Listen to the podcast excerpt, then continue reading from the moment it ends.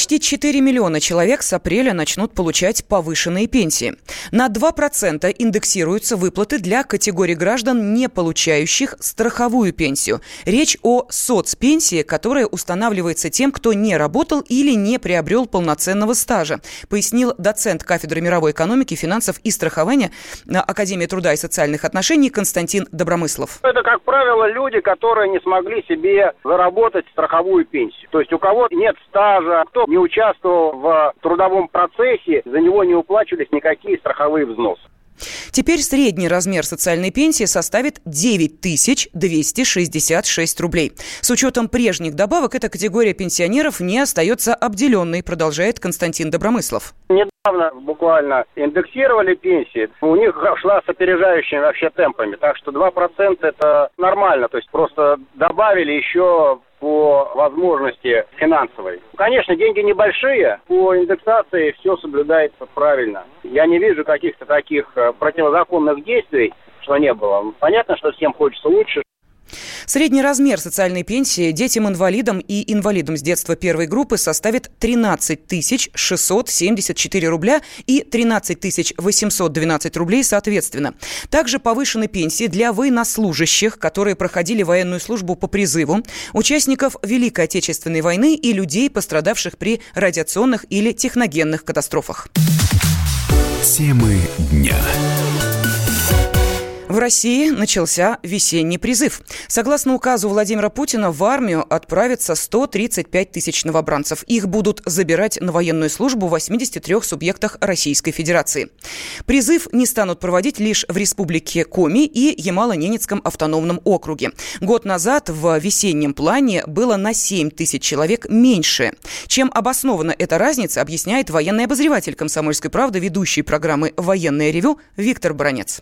В России идут формирование различных частей, подразделений, служб, департаментов в соответствии с планом реформирования вооруженных сил. Министерство обороны это не скрывает. Уже объявлено, сколько частей, сколько дивизий, сколько подразделений будет, в том числе и подразделения, которые касаются, например, ведения киберопераций, подразделений, которые управлять будут беспилотными летательными аппаратами. Все это новые элементы новой армии, и они, естественно, требуют нового личного состава. Этим и только этим объясняется увеличение нынешнего призыва. Не служба, а курорт. Нет, конечно, хотелось бы, чтобы это было именно так, но о людях служивых поговорили, а теперь давайте, собственно, и о курортах. Определены самые популярные у иностранных туристов города России. И, как оказалось, чаще всего приезжают в Москву, Санкт-Петербург, Новосибирск, Екатеринбург и Краснодар. Более того, зарубежные гости готовы тратить больше денег, чем, а, что, соответственно, положительно сказывается на всех связанных с туризмом отраслях. Но среди а, государств, откуда чаще всего приезжают, эксперты выделили Армению, Турцию, Азербайджан, Израиль и Казахстан. Впрочем, довольно много туристов э, и из таких экзотических стран, как, например, Бразилия и Эквадор. Ну, а с нами сейчас на связи наш корреспондент в Краснодаре Евгений Остро. Евгения, здравствуйте. Доброе утро. Ну, мы видим, что Краснодар э, оказался одним из самых привлекательных городов э, для туристов из-за рубежа. А можете объяснить, с чем это связано? Ну, знаете, если честно, а, мы тут сами ломаем голову. А, возможно, а, возможно, это единственный, пожалуй, мультикультурный город в России. Может, со мной кто-то поспорит, конечно. А смешение темперамента южных славян, кубанских казаков и кавказских народов, вот это все отразилось на, на всем. На фольклоре местном, на архитектуре, на убранстве улиц, на, на местной кухне, естественно – на местных есть... девушках, может быть, иностранцы едут на девушек посмотреть? Возможно. Возможно, потому что, да, внешность, э, конечно, тут смешение народов, это все э, рождает такую яркую красоту женскую. А, скажите, Евгения, а вот а, вы видите, что в вашем городе стало больше иностранцев? А, ну, я думаю, что, это, возможно, это вот прошедший чемпионат мира, может быть, на эти цифры как-то, на этих цифрах отразился. Да, здесь, когда э, жили испанцы, э, здесь много было иностранцев. Ну, я, я опять же говорю, что это очень а, южная, южные народы, это такая яркая э, нация, да, их трудно, ну, как бы просто так пройдясь по улицам, трудно сказать, что иностранец это или а, представитель кавказской национальности, например, или украинец. Ну, в общем, пока не заговорит, непонятно. Ну, да, э, да Евгений, вы вспомнили э, чемпионат мира по футболу. Я э, подумала, э, главное, чтобы иностранцы не, перепу- не перепутали Краснодар с Красноярском. А то ведь знаете, как бывает. Ехали в Нижний Новгород, а попали в Великий, а потом удивляются, да.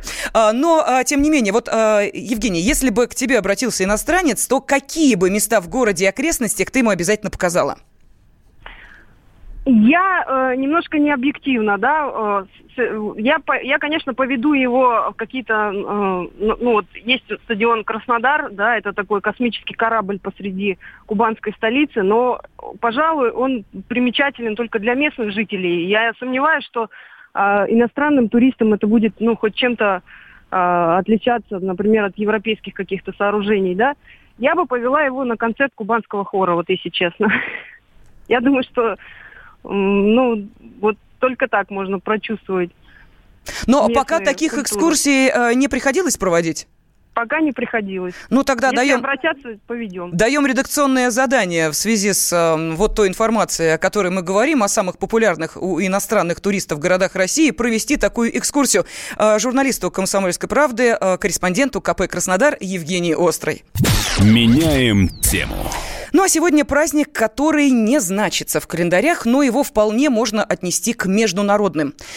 Обычай веселиться и шутить друг над другом 1 апреля существует в очень многих странах. Его называют и Днем смеха, и Днем дурака. Евгений, э, Юрий Кораблев продолжит эту тему. Справка. О точном происхождении праздника спорят до сих пор – Одна из версий приписывает зарождение традиции Древнему Риму, где в середине февраля, а вовсе не в начале апреля, отмечался День глупых. Другие утверждают, что этот праздник появился еще в Древней Индии. В общем, версий много, всех и не перечесть. Так или иначе, о 1 апреля знают во всем мире. В Англии, например, розыгрыши приняты только до обеда. Считается, что потеряешь удачу, если пошутишь над кем-то после полудня.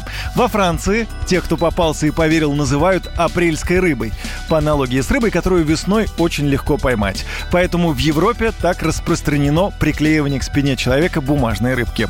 В России День смеха или День дурака появился благодаря Петру Первому.